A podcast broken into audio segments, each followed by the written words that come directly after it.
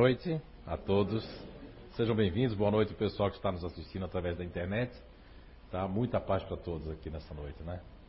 Então, essa psicografia aí foi um das inspirações iniciais que nós tivemos de começar um projeto que começou na Inglaterra do Você é a Cura também, né? Que é esse livro primeiro que nós escrevemos lá.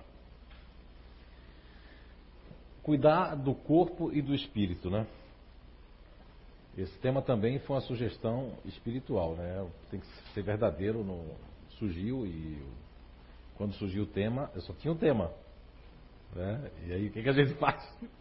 é, mas aí a gente montou lá em São João ontem, totalmente diferente do de hoje, né? Da palestra. O mesmo tema, mas a palestra completamente diferente. As telas. Se eu for dar outra também, que vou dar aí no Nordeste que me convidaram, também vai ser totalmente diferente, né? Ok? Porque o público é diferente e as pessoas são diferentes. Então vamos lá. A questão 369 de O Livro dos Espíritos, Allan Kardec, quando está questionando sobre as faculdades, sobre os órgãos, né? É muito interessante porque a resposta da espiritualidade é que os órgãos são os instrumentos para a manifestação das nossas faculdades, que advém do espírito. Então não tem outra forma a não ser através dos órgãos. E nessa, nessa pergunta e na resposta deixa bem claro que compara os nossos órgãos a uma, a uma ferramenta.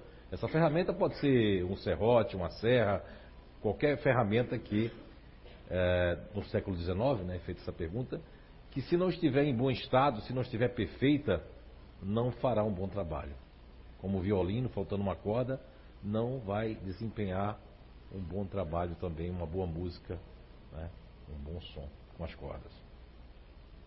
Então a gente começa, e eu gostaria que vocês não esquecessem, né, aqui dessa, desse começo. Os órgãos são os instrumentos da manifestação das faculdades da alma. Nós temos diferentes emoções. Quando eu falo nós, falamos desde a criança ao adulto, todos nós temos diferentes emoções.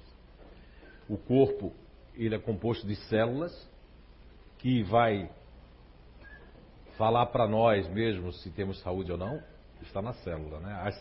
O Dr. Otto Weiburg, né, que foi o prêmio Nobel alemão, ele disse que teve duas traduções porque foi traduzido do alemão para o português para veja o trabalho que a espiritualidade tem de psicografar.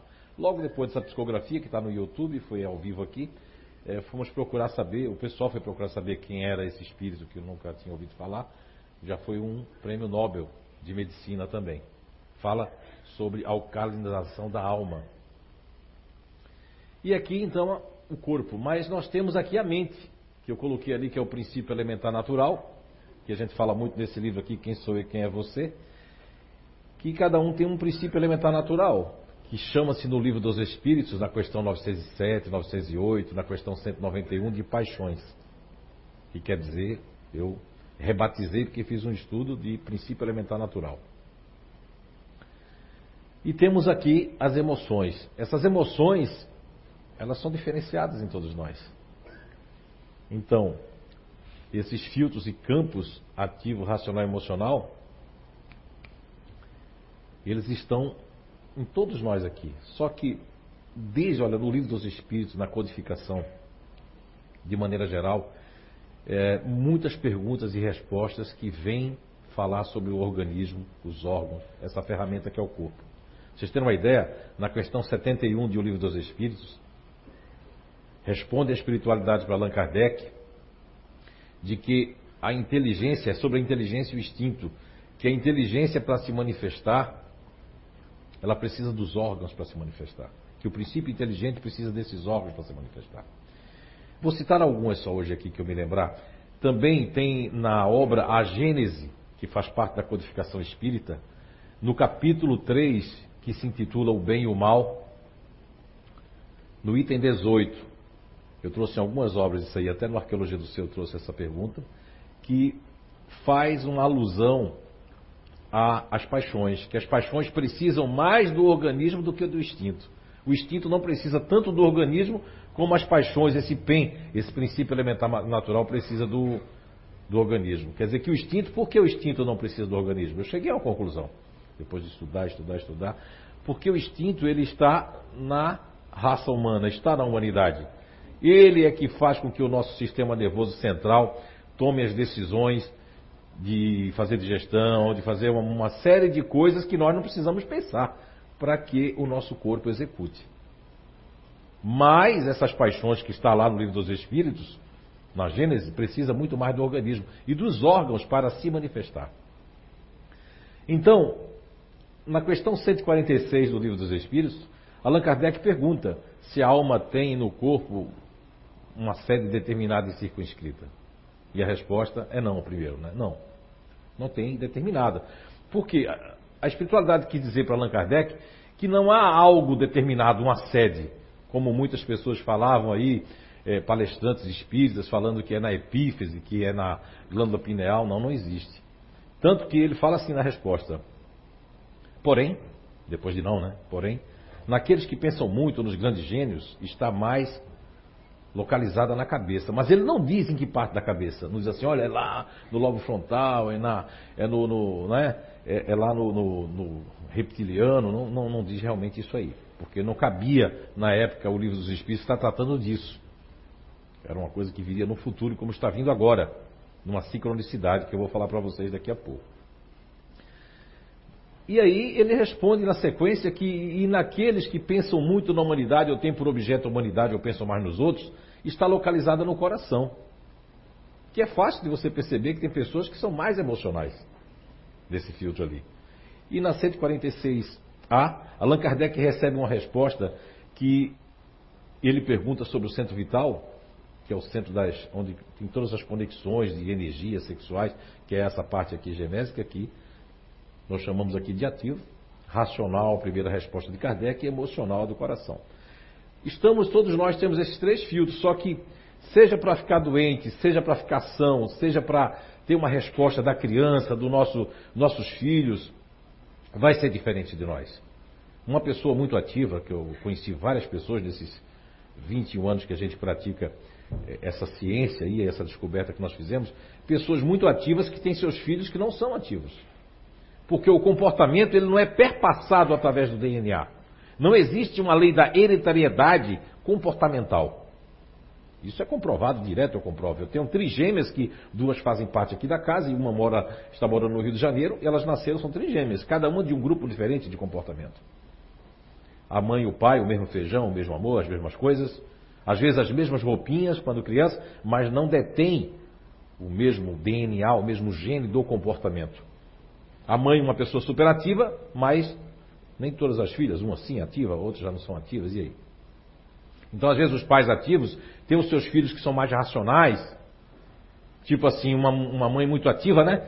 Agitada, olha para o filho racional, o filho está assim, meu Deus, que loucura, que estresse. E ela assim, ai, que demorado, que lento, meu Deus, não puxou a mim.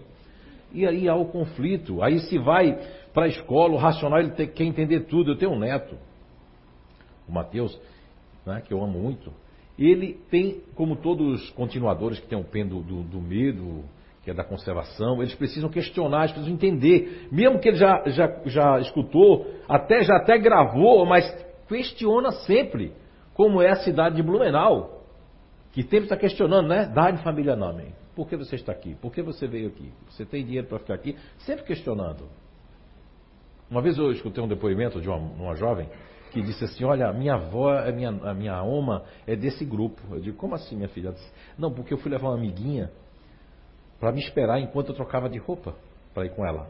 Eu já tinha falado para minha avó a história toda da minha amiguinha, tudo, já tinha contado tudo. Quando a minha amiguinha ficou lá, minha amiguinha, quando eu cheguei, ela estava assim, assustada. Quero ir embora.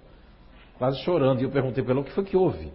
Não, é que a tua avó perguntou a minha vida toda o que meus pais fazem, tudo, exame de fezes, de urina, de sangue, perguntou meu nome quatro vezes, fez um interrogatório completo.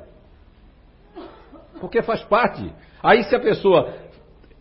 Existe um, uma palavra que eu não gosto muito, que eu já usei lá no início da minha, né, da minha descoberta, que é padrão. Eu acho que padrão é padroniza, fecha o conceito, né? Padrão. Então, quer dizer, se as pessoas criam padrões e acabam gerando para o espírito reencarnado, porque o espírito, falando agora do espírito, que aqui, aqui são as emoções que tem ativo, racional emocional. E as emoções são diferentes. Sejam os psicólogos, os terapeutas, os psiquiatras, os professores, os educadores, os pedagogos, os pais, as mães, não podem querer fazer um tratamento emocional com a pessoa ativa ou com a pessoa racional. Não vai dar certo. Porque o emocional ele tem uma, uma, uma, um clichê, que é um paradigma que, do qual faz parte deles, que é de você tem que sentir toda a sua emoção, você tem que sofrer. Não, isso é você que acha. O ativo não tem que fazer isso. Tem que lavar uma trouxa de roupa o ativo para ficar bem. É, vocês estão rindo, mas é verdade. Tem que movimentar. E o racional, ele precisa, como ele é frio, ele precisa de compreensão que vai demorar mais. A Guisa está fazendo assim, que é racional. Vai precisar de um time maior, long time, muito maior. Isso serve para todos os profissionais de todas as áreas. Agora, o espírito reencarnado, a reencarnação, o espírito já traz uma bagagem, mas também traz os seus processos reencarnatórios, seja de expiação, seja de resgate, seja de missão, seja de evolução, seja de experimentação num novo mundo. Muitas pessoas aqui vieram de outros mundos às vezes. E às vezes ficam desconectados com isso aqui, não entende. Às vezes leva pau no colégio porque não entende essa, essa gramática da. Eu mesmo fui um dos que não entendia nada dessa língua portuguesa. Meu Deus do céu, para mim aquilo era um, é? era um fantasma. Eu tirava só zero em português. Mas quando era coisa de voltar à ciência, aí aparecia lá um 10 quando eu estudei, né? No primário.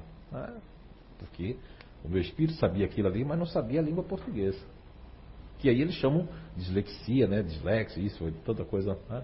É isso aí.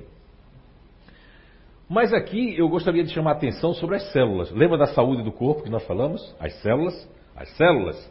Eu trouxe do primeiro livro que eu escrevi na Inglaterra, não tinha nenhuma pretensão de escrever o livro, eu considero ele que foi um, um rascunho que a espiritualidade botou na minha cabeça, escreva, escreva, escreva, que foi Você é a Cura 1, né? Você é a Cura 1, que é o primeiro da série, né? Você é a Cura. Eu trouxe ali o Dr. Paul Pessel que fala sobre as células. E ele tem esse livro que eu li, muito bom, Memória das Células, né? E também, no mesmo capítulo lá do Você é Cura 1, eu também cito o Dr. Lipton, que tem um livro que se chama assim, é, é, A Biologia da Crença, também alguns trechos está lá no Você é Cura 1. Eu quero chamar a atenção para vocês que o Dr. Paul Pesson, o Dr. Lipton, chegaram um estudo, porque está, está existindo uma sincronicidade sobre as células Comecem a juntar o que eu estou falando agora até o finalzinho da nossa conversa. Veja bem. Quando eu coloquei esses dois cientistas, eu não os conhecia. Eu tenho que ser sincero que eu recebi umas. É? Uns insights, umas inspirações, né? Uma intuição, ouvido. E fui pesquisar essas pessoas, porque eu estava num trabalho completamente diferente que eu estava fazendo. E quando eu comecei a pesquisar o Dr. Paul Pesson, ele tem alguns casos muito interessantes de uma, uma jovem que tocava violino, violinista, né? Recebeu o coração de uma pessoa que adorava chopp e beber. Isso chamou a atenção deles, como outros casos, né? E essa moça nunca bebeu na vida, nunca tocou em bebida alcoólica. Depois de receber o coração, de se recuperar, quando ela via um chopp, ela fazia assim, ela lograva saliva. Vontade de tomar aquele chopp. E passou então a beber chopp. Espíritas perturbados vão dizer que é o espírito do homem do coração que está perturbando ela. Vamos beber chope. Não é? Mas a ciência, Dr. Paul Peça não é espírita, não é obsidiado, feito muitos espíritos que tudo é obsessão, tudo, né? Tudo é resgate coletivo. Não, são 7 milhões de espíritos. Morre muita gente. Eu gosto muito da pesquisa do Dr. Ian Stevenson, do qual eu tive a honra, né, essa coisinha aqui, de psicografar aqui em inglês, aqui em cima desse palco aqui, para o Dr. Jim Tucker lá na, na, nos Estados Unidos, que investigou crianças que diziam que não era para ter morrido, que foram baleados. Só é pegar esse tema, o espírita não pega esse tema. Se ele morreu, não era para ter morrido, já voltou, passou pouco tempo lá, como dizia o doutor Hernando Guimarães Andrade na intermissão, passou pouco tempo. Então, essa, então existem milhares de casos. O cara do avião lá, com ganância, não era para ninguém cair, acabou caindo, uns se salvaram, outros não, e vão ter que reencarnar. Isso existe. Não é tudo essa balança de, de, de resgate, não. O que é que eu falava mesmo? Das células, sim. Muito bem. Então, é, médium tem essas coisas, a gente entra no outro circuito aqui. Memória das células, então o Dr. Paul Pessel, ele chegou à conclusão, olha só, e depois outros cientistas também chegaram, de que o coração, que é um órgão que pulsa, bate fora do corpo, tem um potencial celular fora do comum têm seus próprios neurotransmissores ligados ao endotélio vascular por ali afora. Isso é fantástico, porque são células que se reprogramam, inclusive eles chegaram a perceber que existe uma reprogramação dessas células. Foi aí que também, Dr. Lipton, enquanto outros ali, começaram já a falar, e já tinha autores que já falavam, e ninguém escutava, porque estava ligado à reencarnação na Índia, estava ligado a isso, que falavam que a força do pensamento. Deepak Chopra, entre outros, que estavam falando sobre a força do pensamento, para a gente fazer uma imersão nas nossas células. O que a gente pensa é o que nossas células vão se tornar. Lógico que existem outras coisas degenerativas. Falando em células, eu tive essa intuição de colocar, porque eu não ia colocar. Esse livro eu comecei a escrever ele nos Estados Unidos, na Califórnia, quando eu fui conhecer o CCHR, que eu estou citando no livro. E aí terminei ele quando voltei a trabalho lá em Fort Lauderdale, na Flórida, dos Estados Unidos. E quando estava voltando na viagem, eles sopraram para mim colocar essa descoberta do, do Yoshumi, doutor né, Yoshi, Yoshinori Yoshumi.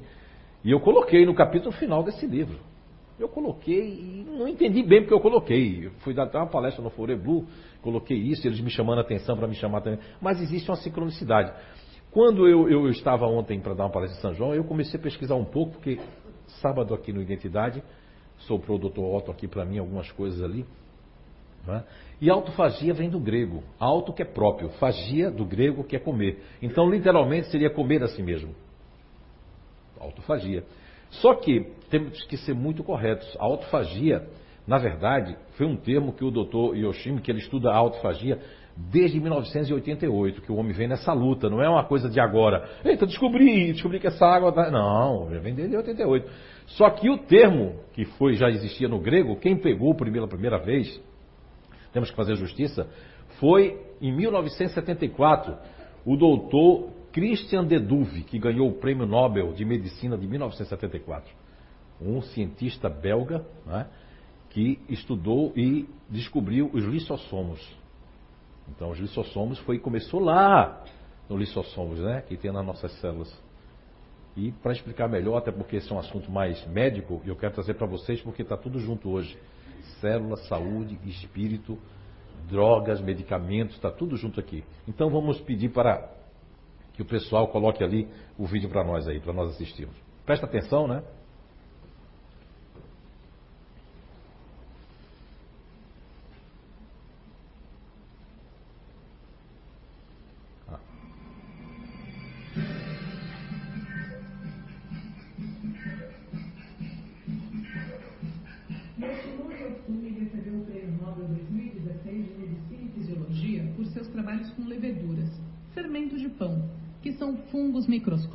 Formados por apenas uma célula. Quando não encontram comida suficiente no ambiente, esses fungos digerem partes da própria célula para sobreviver.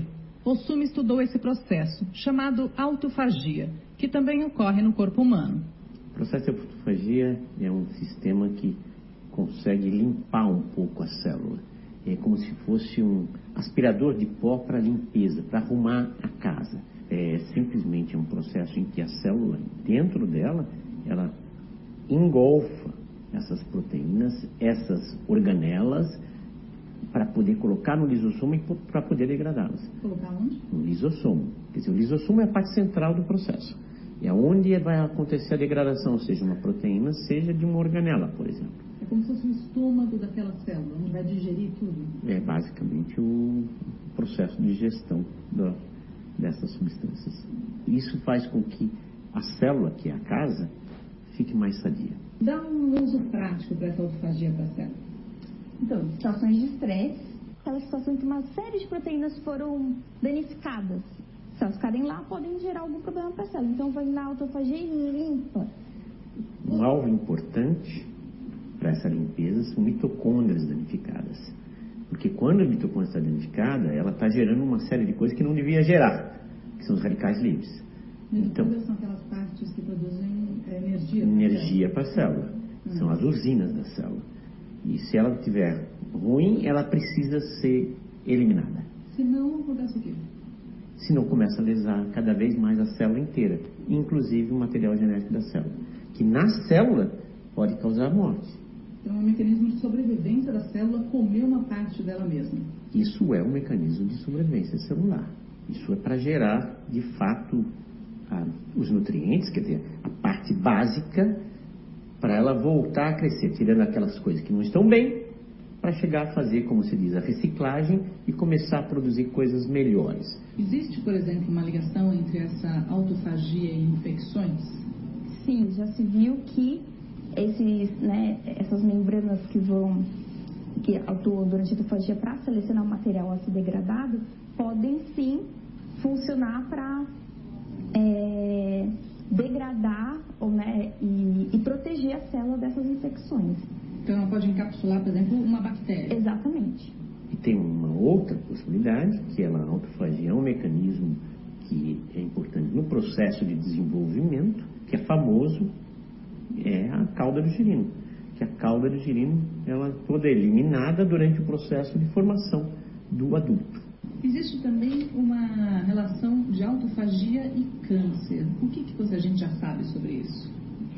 A autofagia pode tanto induzir né, morte celular, como foi colocado nesse exemplo da cauda do girino, e há situações em que a autofagia pode contribuir para a sobrevivência, não for uma situação de falta de nutrientes ou de resposta a estresse. Esse papel de autofagia em câncer também é, é dual. Já foi demonstrado que em estágios iniciais né, do câncer, né, quando a gente ainda tem uma célula normal, para desenvolver uma célula tumoral, a autofagia inibe esse processo inibe, né? É, dificulta que exista esse processo de transformação tumoral.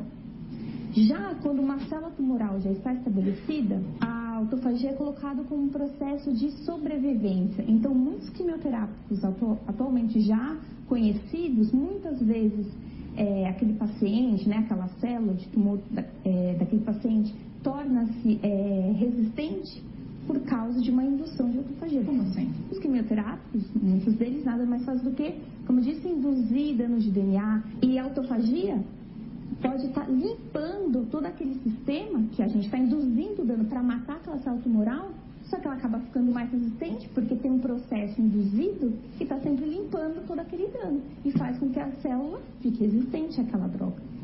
Voltando então agora ao trabalho especificamente do professor Osumi, o que, que se sabia de autofagia antes e que tipo de conhecimento ele agregou ao processo? Eu acho que o que se sabia antes de 88, quando ele começou a trabalhar nisso, é que era um processo que funcionava, um processo de degradação, sem se saber os mecanismos responsáveis por isso. E eles teve uma, eu, eu acho que foi um insight, teve uma uma boa ideia, na verdade, de tentar explorar o que acontecia na levedura. Então ele tinha um sistema extremamente prático com as leveduras, fácil de ver se a levedura estava ou não fazendo autofagia. Com isso, ele mapeou e depois sequenciou uma série de 15 genes envolvidos num processo de autofagia em levedura. E a partir daí, foi verificado que simplesmente esses genes existiam também em células humanas. Claro, quer dizer, nós somos muito parecidos com levedores. Então, então e a autofagia foi pegando cada vez mais impacto para se entender o que tinha com câncer, o que tinha com uh, outros processos, inclusive envelhecimento, e aí começou a se trabalhar com a autofagia de verdade, sabendo os genes. Essa é a contribuição dele. Por isso ele ganhou sozinho, né? com um trabalho simples. É, é, eu achei genial. Então, vocês notaram que ele falou que, porque como ele não, não vai acreditar no que a gente já conhece, que ele teve um insight e tudo, mas ele vem um espírito já vem preparado para isso, porque não tem interesse em nada. Não tá, o único interesse dele é trabalhar para a humanidade, é alertar as pessoas, é descobrir coisas para ajudar a própria humanidade. Eu tenho que ser muito honesto com vocês, eu só encontrei esse vídeo porque sábado aqui o Dr. Otton disse para mim que autofagia, que o girino comia a própria cauda. Eu confesso, eu não sabia o que era girino. E esse nome ficou na minha cabeça. Quando chegou no. Eu saí daqui, de noite eu fui procurar saber o que era girino. E tome a procurar o que era girino, de repente aparece esse vídeo. Agora eu pergunto para vocês, esse vídeo está na mídia? Tá? Não escutei. Porque televisão eu não ligo mais. Porque quando eu ligo, sai tiro, sai sangue, sai corrupção, né? Não, não dá mais para ligar. Tem que já deixar num canal que não tem nada a ver com isso, né? para você ligar naquele canal, para aquela energia não entrar na tua casa, na tua vida. Porque tem pessoas que se impregnam, se impressionam, já saem desanimadas de casa. Será que aquele cara está me seguindo, vai me sequestrar? É, aí já sai perturbado. Agora, eu só encontrei esse vídeo por causa do danado do girino que eu descobri o que é. Que inclusive eu tive a oportunidade agora, quando foi segunda, terça-feira, eu fui perto de uma lagoa, estava cheio de girinos, que são a, a, os sapinhos, as pererecas, tudo que estão criando, eles criam, né? Essa questão ali que é o girino. E depois eles comem, a, o girino come a própria cauda, que é um processo de autofagia. Também o Dr. Otton me, me revelou que existem alguns médicos que já trabalham numa área que eles intuem da espiritualidade, que é a questão do jejum. Porque, segundo o Dr. Otton, o jejum, né, só através do jejum é que se faz a autofagia. Veja que essa médica, ela fala uma coisa muito importante, por isso que não vão colocar na mídia, porque não vai dar dinheiro. A autofagia vai parar que a gente vai nos supermercados. E aí, tu viu que ela falou contra? Tu viu, ó, tá igual a gaúcho falando tu agora. Eu tenho espírito gaúcho aqui. É? Então, o que que acontece? Ela falou sobre a quimioterapia, que faz com que não exista autofagia. E que tem quimioterápicos que já sabem disso, mas não podem falar se não perdem seus empregos, perdem. Porque hoje é o problema daquela questão que eu sempre falo aqui, eu sou até chato de repetir. Questão 800 e quanto? E 95 do Livro dos Espíritos, que fala sobre o quê? A resposta da espiritualidade, que é um grande mal, é o interesse pessoal. É o que acaba com os políticos, acaba com todo mundo, que pode até começar bem, mas atrás de um, de um conforto, que isso aqui é passageiro. Não é? Então, veja a sincronicidade células. Esse foi o prêmio Nobel de. Fez agora um ano, hoje é dia 4, acho que foi ontem, fez um ano que foi colocado na mídia o prêmio Nobel de 2016, que foi o, o professor, né, o biólogo japonês, né, do Centro de Tecnologia de Tóquio, de Biologia, no Japão, Yoshumi, né, o Dr. Yoshumi, que ganhou 2016. Veja o que aconteceu agora. Isso eu peguei hoje. Olha o que aconteceu aqui. O Nobel de Medicina desse ano foram três cientistas americanos. E eles descobriram, na verdade, um mecanismo, mecanismos moleculares, tá? que controlam o ritmo circocardiano, um ritmo circocardiano que é por volta, por volta do mesmo horário do dia, que está ligado ao que que eles descobriram? Está ligado que ao nosso, a uma sincronicidade, a uma sincronia entre os nossos, os biorritmos dos, das plantas, dos animais e das pessoas com as voltas que a Terra dá, ou seja, com o movimento de rotação da Terra. E aí eu fiz um link quando eu li isso hoje, porque isso aqui está bem quentinho, eu li agora de, de, de tardinha.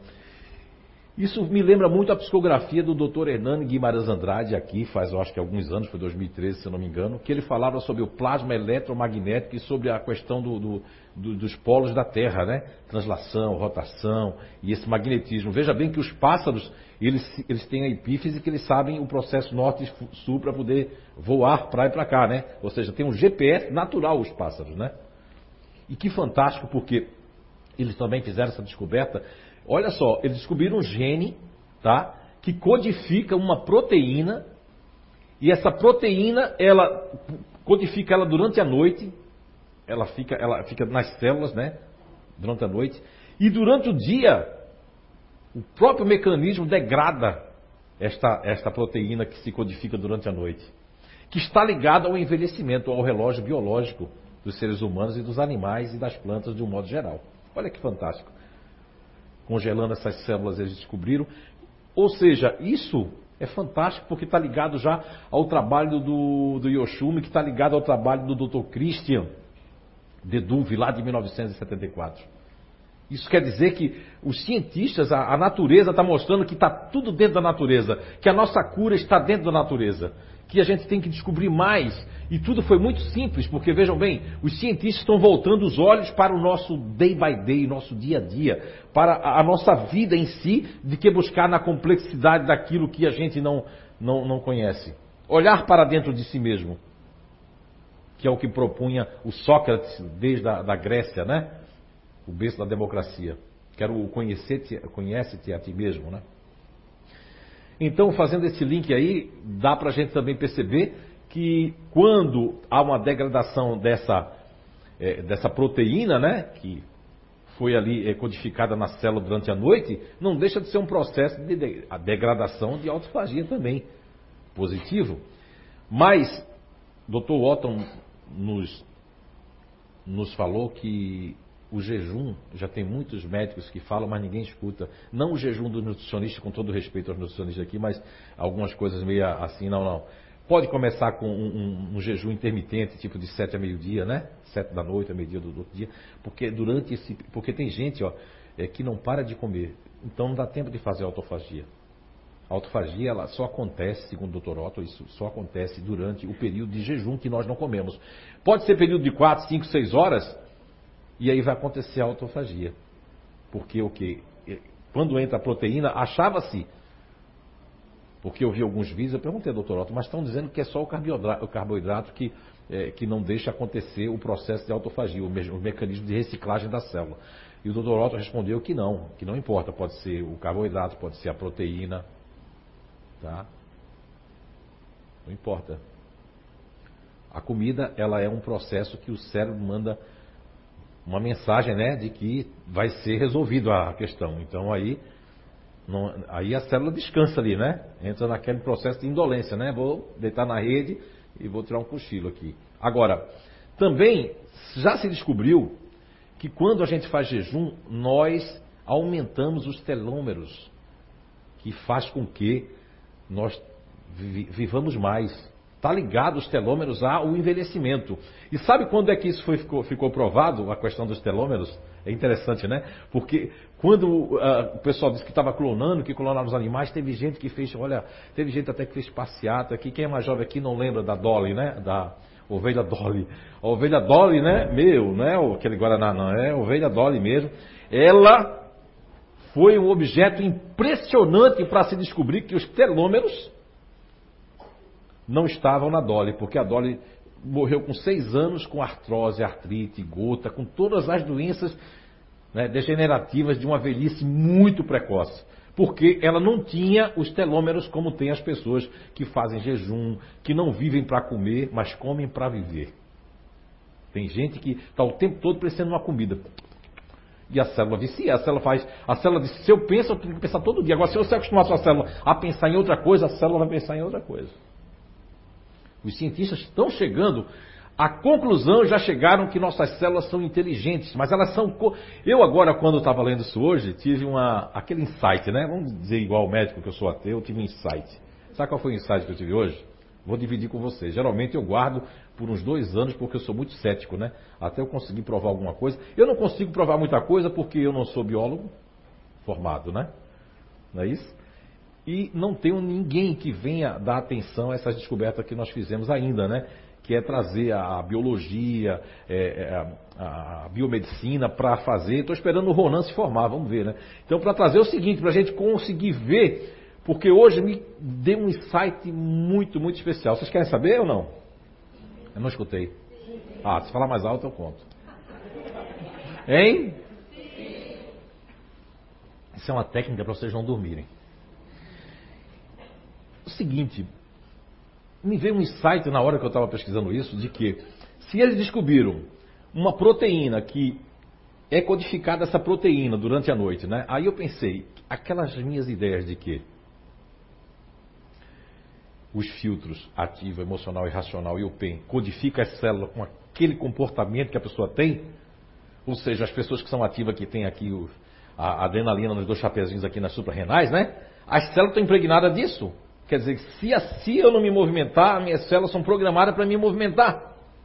Se eu não me movimento, aquela psicóloga emocional, aquele professor emocional, aquele marido, aquela mulher emocional, não, você tem que chorar, chore até se acabar. O ativo, o ativo, coitado, ele vai ter que chorar andando, né? Porque está programado. Então eu cheguei a um insight de que quando nós conseguimos é, demonstrar isso vai demorar 50, 60, 70 anos, eu não vou estar mais aqui, mas posso deixar os caminhos aí, quem sabe um pouco, né, é, traçados. É, que vai haver para descobrirmos onde é que está essa codificação, o código genético do PEN, do princípio alimentar natural. Para que realmente se possa ir diretamente ao ponto que todos nós temos uma digital diferente, correto? portanto somos individuais. Individualidades, únicos, mas pertencemos a um grupo, como descreveu muito bem quando eu estive na Grécia, Aristóteles, né, que inclusive Darwin e outros seguiram a questão de grupo. Agrupar na natureza sem padronizar, mas para classificar de forma que possamos saber onde se encontram as coisas. É? Ou seja, o leão, ele é o mesmo animal que o elefante? Não. Não é verdade? Então, muito interessante. Eu trago o, autofagia no, no Você a Cura 2, né? Vamos fazer uma ligação agora à célula, comportamento. Eu quero que vocês digam sim ou não. Vocês acreditam que a droga faça. A droga que eu falo é o que chamávamos de remédio antigamente, que existia remédios, medicamentos, lembram? Hoje não é remédio, é, droga. Porque se você lê a, a contraindicação, você não tem coragem de tomar aquilo. Vocês acreditam, bem alto, respondam me que a droga interfere na autofagia e nos comportamentos nossos? Sim. Ok, muito bem. Então vamos lá agora. Verdades que você precisa saber. Isso foi que ficou na minha mente quando eu estava nos Estados Unidos, porque foi o país que levantou o paradigma, mas é o mesmo que está combatendo aquilo que levantou seu paradigma, que criou essa crença, essa crença por osmose total e geral. Porque no passado, aqueles cientistas que colocaram aquelas batatas doces naquela ilha, plantaram aquelas batatas, e os macacos que não tinham chegado naquela ilha também plantaram batatas lá, sem nunca ter visto aquele outro macaco plantar batata lá. Um processo magnético da nosfera da Terra, da psicosfera da Terra. O aprendizado via que ninguém descobriu ainda, só sabe se tem essa pesquisa. Não é? que é a pesquisa dos macacos que apanham para pegar banana, vocês já ouviram um filminho, né? E que apanha, daqui a pouco muda todos os macacos, mas ninguém sabe por quê, mas sabe que não pode subir na escada para pegar o cacho de banana. E foi isso que aconteceu com todos nós. Eu trago direto no Você é Curador, mostrando as crenças que são muito grandes e trago não sei quantos médicos, psiquiatras do bem, olha, cientistas que estão comprovando. Hoje só vai dar tempo de colocar 0,0,1 do que tem no livro, mas vamos colocar para vocês. Então vamos lá. Vamos começar com esse, né? Esse, diria, repórter, mas também cientista, médico, pesquisador, estudioso, crítico, que ele chama de Bob Whittaker, né? Whittaker, Whittaker, que fala sobre as drogas psiquiátricas e o assalto à condição humana. Isso aqui eu trouxe, eu resolvi colocar no livro, aqui não vai dar para falar, mas eu tenho essa entrevista na íntegra no livro, que o Street Spirit, né, que é um órgão lá, ele vai falar aqui de alguns livros dele assim, ó, é, Loucura na América, Ciência, né, ruim, Medicina ruim, Ciência ruim, Medicina ruim, né? Isso aqui são alguns dos outros temas, né, que o Whittaker ele trabalha, o Bob. Então, essa entrevista ali está tá na íntegra em português, está dentro do livro, tá certo? Aí você vai pensar assim, mas o, o, homem quer vender o livro? Não, o livro o Senhor vai vender porque é para eles ali, né? Mas o, o livro não é para isso não, o livro é para libertar. Se eu pudesse, eu dava para vocês, cada um, hoje, cinco livros desses. Se vocês conseguissem dar quatro nas escolas, aos vizinhos e aos parentes de vocês que estão aprisionados, aí a missão minha não acabaria, mas começaria. Não é? Porque depois eu comecei a entender que tem vários médicos que podiam, estão arriscados a perder suas cadeiras nas grandes universidades eu não tenho risco nenhum, o único risco meu é mandar me matar, mas não tem risco nenhum. Porque foi, agora foi bom quando o doutor Hernandes foi bom, meu filho, você não ter sido, né, ter tido estudo nenhum, ter sido muito pobre, não ter condição de estudar, porque você estudou sozinho. Então eu não me, com todo respeito, eu não me contaminei no estudo normal. Eu estudei sempre por fora muito, porque quando você estuda sozinho, você tem que estudar muito, porque você tem muita dúvida, você tem que tirar dúvidas com vários autores, né? E não estou fazendo apologia contra estudo, não. O estudo está errado no mundo. Vai ter realmente uma reprogramação desses estudos, né? Mas isso vai demorar um pouco. Ainda no, no Brasil é o lugar que mais vai demorar. Já está acontecendo lá fora, já existem Bill Gates com Khan Academy, é, o sistema Pestalozzi voltando, Pestalozzi voltando, né? Para essa era agora. Muitas pessoas de Pestalozzi estão reencarnados. Eu soube disso que muitos alunos de Pestalozzi, o próprio Pestalozzi aí está reencarnado, né? Também está presente. Então a educação vai ser realmente objetiva, lógica e fazendo jus à questão 928 do Livro dos Espíritos, onde Allan Kardec pergunta das, ah, das aptidões né, que estão dentro de nós, e aí os espíritos culpam os pais, que mudam. Isso ali está naquele livro, Quem Sou Eu, Quem é Você. Vamos lá. Olha aqui a Rosane Voltolini, psicóloga, que fez o prefácio do meu primeiro livro, né, Você é a Cura, também uma combatente ali junto da causa, né? Ela teve lá com o Robert Whittaker, né? Ou Whittaker, no terceiro Fórum de Direitos Humanos e Saúde Mental de Florianópolis, Santa Catarina. Ele teve no Rio de Janeiro. Não foi divulgado pela mídia, por quê? Por quê? Será? Não é? Porque está falando a verdade, porque não está no paradigma, né? Da, do Matrix, do sistema que comanda as doenças e comanda a vida de a maioria das pessoas. Então ele até colocou uma, uma, ganhou um livro Você a cura em inglês, né? Da série em inglês que eu tenho também e tem em espanhol e nos enviou esse aqui, né?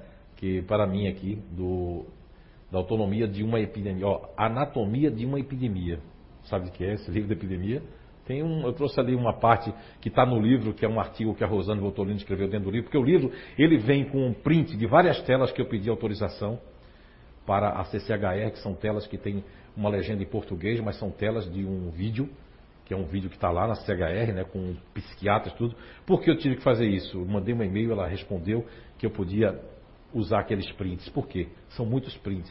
Porque o livro não fica cansativo e você vê quem é que está falando. Tem um nome lá da pessoa, o profissional, né, que seja o juiz, o advogado, os médicos, os psiquiatras que estão falando contra a medicação e contra muitos profissionais que estão usando. Muitos são inocentes, inocentes porque não se porque acredita nisso mesmo, está cego. Mas o livro ele vem e vem mostrando, abrindo a cabeça de qualquer um que possa duvidar. Agora, se a pessoa depois ler o livro todo duvidar, aí realmente é questionável, aí é questionável. Ok? Então, como é que os espíritos cuidar do corpo e do espírito? Como é que vamos cuidar do corpo dos próximos espíritos? Vocês sabem por que eu entrei nessa? Foi no segundo, no segundo para o terceiro Foreblu. Eu ia fazer uma palestra no terceiro Foreblu, Foreblu, e acabou que eles me pediram que eu desse destaque a isso. E de lá não parou mais. Eu tenho o INAT, tenho o CI, eu tenho minha vida profissional, e esse projeto Você a Cura é um projeto paralelo, é um projeto que não tem nada a ver com o Espiritismo, mas tem tudo a ver. Muitos agora espíritas aí, kardecólogos que vão estar assim nessa palestra, podem dizer, mas o que é que isso tem a ver com o Espiritismo? Meu filho, acorde para Jesus. Onde é que isso aqui não tem a ver com o Espiritismo? Porque são pessoas que estamos aqui na casa espírita. Onde é que isso não tem a ver com a humanidade? Onde é que não tem a ver? Levante a mão aí, por favor, que isso aqui não tem a ver com o Espiritismo que eu estou falando hoje. Tudo a ver com o Espiritismo. O corpo doente, a espiritualidade disse que é uma epidemia mesmo. Esse homem aqui não é espírita. É uma epidemia que está acontecendo no mundo. São autores por todos os cantos do mundo falando a mesma voz. Temos que parar com essas drogas, temos que parar de tomar drogas, temos que parar de drogar as crianças, que é o futuro dos ciclos da hereditariedade humana, que agora que a gente descobriu maneiras de viver 80, 90, 100 anos, até mais de 100 anos, agora a gente está se acabando na medicação. Quem manda hoje no mundo são os laboratórios. Nas mídias, na televisão, em tudo. Quem concorda comigo, levanta a mão, por favor. Isso está acontecendo. Se você conseguir libertar uma pessoa na sua rua, na sua casa, já valeu a pena a gente estar tá aqui. Aqui é exatamente, eu vou pedir para que eles foquem nessa tela, né? Ó, segundo, isso aqui é um depois, isso aqui é um relato que trouxe no, no, artigo dela, dentro do livro Você é Cura 2, a Rosane Voltolini, na página 113 do Você é Cura 2, ela relata uma parte do livro do, do Robert Whittaker, né? Segundo Robert Whittaker, ou Whittaker, né? em seu livro Anatomia de uma Epidemia, 2017, página 245, há um problema ainda maior com os estimulantes. Eles fazem as crianças passarem ciclicamente por estados de excitação e disforia, todos os dias. Quando uma criança toma o remédio, os níveis de dopamina se elevam na sinapse e isso produz um estado de excitação. A criança pode exibir uma energia maior, uma concentração mais intensa e ficar hiperalerta, totalmente hiperalerta, né? Pode tornar-se ansiosa, irritadiça, agressiva, hostil e incapaz de dormir. Os sintomas mais extremos da excitação incluem um comportamento obsessivo compulsivo, e hipomaníacos, né? Mas, quando a droga deixa o cérebro, os níveis de dopaminérgicos na sinapse sofrem uma queda acentuada, o que pode levar a sintomas tão disfóricos quanto a fadiga, a letargia, a apatia, retraimento social e depressão. Os pais falam regularmente desse desmoronamento diário um pesquisador, um estudioso que foi pesquisar, foi a campo. Isso é divulgado? Não. Por que não é divulgado? Porque não dá dinheiro, não dá ibope, porque salva vidas, porque deixa com que você se drogue. Hoje ninguém pode dizer que não toma droga. Seja católico, protestante, budista, seja da igreja luterana, todo mundo toma droga. E eu faço o possível e impossível para não tomar nada. Já faz algum tempo. Nada que represente alguma coisa que vá contra a minha energia celular, que vá fazer parte de algo que não é meu, que não pertence ao meu corpo. Ok? Viram aí?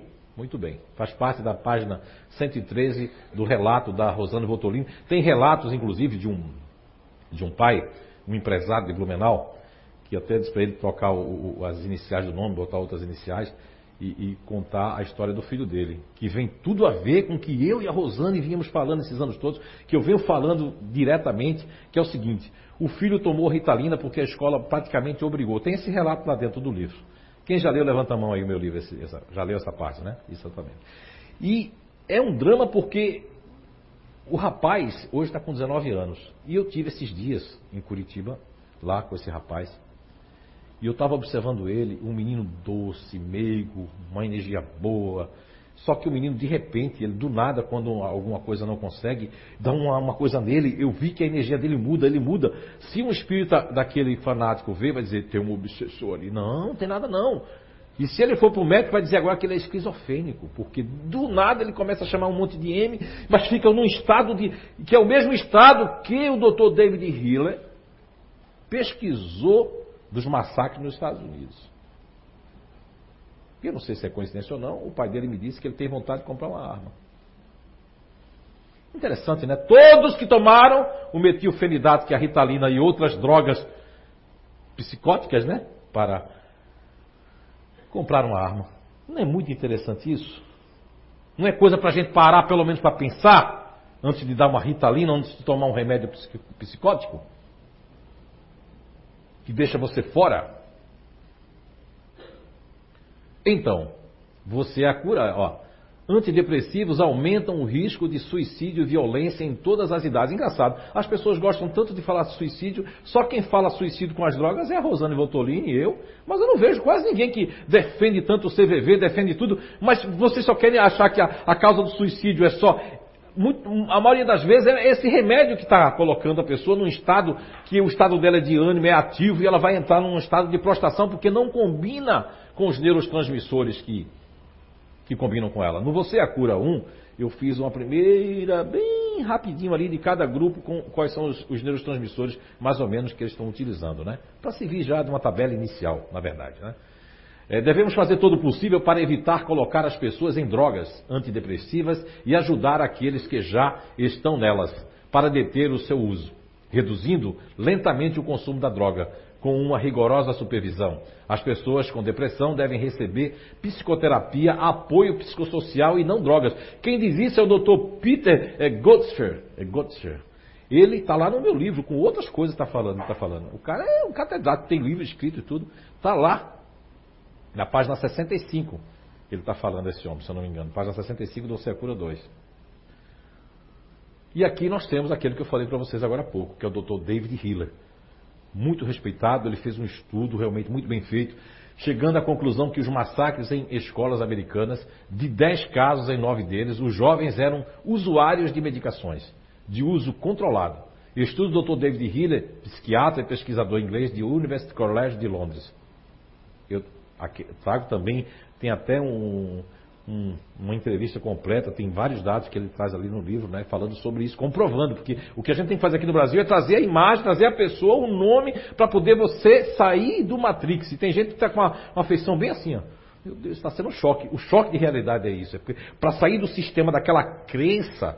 Você sabe a história do elefante que eu coloquei, engraçado, coloquei a pata do elefante no livro, coloquei a corrente e esqueci de colocar a história. Não mandei para Gabi nem para Kátia, sabe? Mandei a pata do elefante. Aí quando vocês verem a pata do elefante no livro, vai lembrar dessa história mais ou menos assim que eu vou contar o sabor das minhas emoções. A história é a seguinte. Um elefante foi acorrentado bem forte quando era pequeno, né? E ele tinha uma corrente que ele andava para lá e para cá do circo, mas não podia sair dali. E foi, e foi crescendo, crescendo. Ele ficou tão acostumado que botaram uma corda e ele não fez nada. Botaram depois um arame, um aramezinho, ele não fez nada. Depois colocaram um barbante, não é? Um barbante. Ele não fez nada. Depois tiraram do, do negócio que estava amarrado, né? E deixaram a corda solta, mas ele não saía dali. É isso que aconteceu com as pessoas. História do elefante. Não, não sai dali. Está é, num paradigma fechado. Eu só acredito naquilo que eu estou vendo, não acredito nisso aqui. Isso choca porque é realidade, mas ninguém quer falar essas realidades. E foi assim que começou Cristo, o cristianismo nas catatumbas, foi assim que começou toda a história das verdades. Tem uma dificuldade incrível, porque a massa do que está dominando não quer que saiba das coisas. Você vê que as missas eram realizadas em latim, né? O pessoal estava fazendo aquilo tudo, mas nem sabia o porquê, o que, que significava. Já foi um quebrou esse tabu, depois quebrou outros tabus. Tem aí o Papa Francisco naquela religião lá quebrando um monte de tabus. Enquanto espíritas têm tabus de crença, de casta. Não, eu não vou participar eh, lá do Foreblu porque não foi a gente, então ninguém vai, está todo mundo proibido de ir. Mas não entendeu nada do espiritismo. Quando chegar no mundo espiritual, a gente ainda vai ter que ajudar essas pessoas com muito carinho, com muito amor, porque elas não enxergam. É a sua primeira vez no Espiritismo. É a sua primeira vez praticando a caridade. É a sua primeira vez estudando o Espírito de uma maneira né, sistemática e que ainda não abriu o seu coração, que o mais importante é o amor, porque o amor é que cura. E o perdão faz parte do amor. E aqui, esse homem aqui, meu Deus do céu, o homem, esse homem é um catedrático, ele está dando palestra no mundo. Palestra aqui perto ele deu, aqui pertinho, acho que não sei se foi Chile ou Peru, ou foi Argentina. Olha aqui, eu vou ler para vocês aqui, ó. Põe aqui na tela para o pessoal de casa ler. Meu nome é Peter Gotcher, é diretor do Centro de Cornell, de dinamarquês, tá? Ele é um PhD também, né? Dois, é, dois anos atrás eu descobri que, pessoa, que, nossas, que as nossas prescrições de drogas é a terceira causa de morte no mundo. Ó, ele descobriu, ele mesmo antes prescrevia. Um homem que foi buscar, foi buscar, foi buscar e descobriu que é a terceira causa de morte, mas ninguém divulga isso. Ninguém divulga isso. Não sai, no, no, no, é tudo visto o que é que tem interesse, o que é que tem que está sendo pago. Ninguém descobre isso aí. É, ele é professor de pesquisas clínicas, de projetos de análise né, estatística da Universidade de é, Pertencer né, da cidade de Copenhague, né, lá na Universidade de Copenhague.